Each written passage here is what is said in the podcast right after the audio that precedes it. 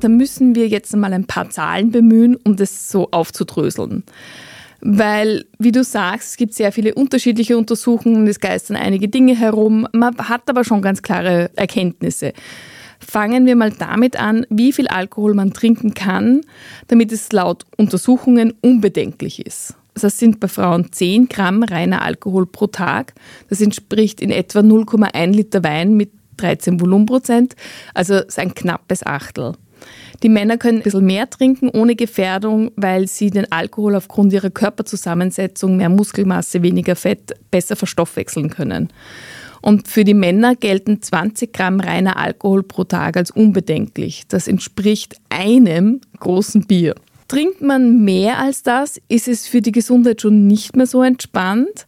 Definitiv ungesund wird es für Frauen ab 40 Gramm reinem Alkohol pro Tag, also 0,4 Liter Wein.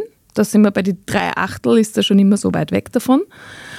Und bei Männern wird es ab 60 Gramm pro Tag problematisch. Das sind dann drei große Bier. Und wir reden hier vom durchschnittlichen täglichen Konsum.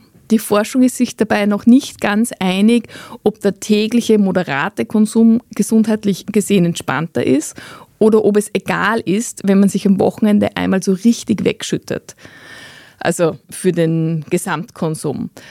Was man aber sagen kann, ist, dass sich am Wochenende oder wann auch immer einmal so richtig wegtun, auf jeden Fall aus psychischer Sicht bedenklich ist, weil das hat dann schon eine Tendenz zum Suchtverhalten. Da will man wahrscheinlich was wegdrücken, was halt mit Alkohol leichter geht.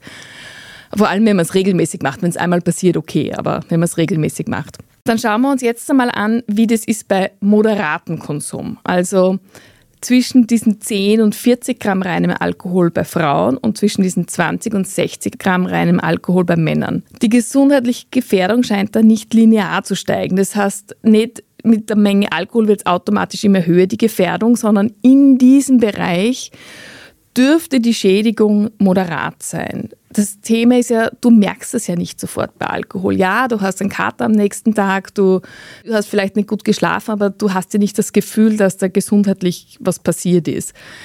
Das sind mehr so diese undefinierbaren Langzeitfolgen, die dann bei uns als Lebensstilerkrankungen zusammengefasst werden. Der Alkohol erhöht zum Beispiel den Blutdruck, er beeinflusst die Verdauung, man schläft nicht so gut. Das hat natürlich langfristige Folgen. Wenn der Körper Alkohol abbauen muss, gibt es keine Fettverbrennung. Es gibt auch keine anderen Reparaturarbeiten, die in der Nacht passieren. Entzündungen werden nicht bekämpft.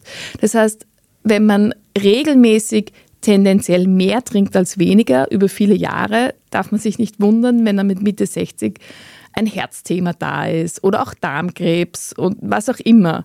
Da ist aber natürlich nicht nur der Alkohol Auslöser, aber er ist ein wesentlicher Faktor neben anderen wie eben Ernährung, Bewegung, eh alles das, was wir wissen und was wir ja schon oft hier im Podcast besprochen haben.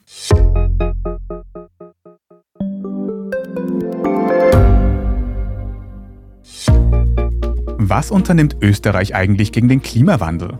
Wie viel betrogen und bestochen wird im Profisport? Und wieso verdienen Frauen immer noch weniger Geld als Männer? Ich bin Margit Ehrenhöfer. Ich bin Tobias Holub. Wir stellen die brennenden Fragen unserer Zeit. Und die Standardredaktion liefert Antworten. Im Thema des Tages von Montag bis Freitag um 17 Uhr, überall, wo es Podcasts gibt.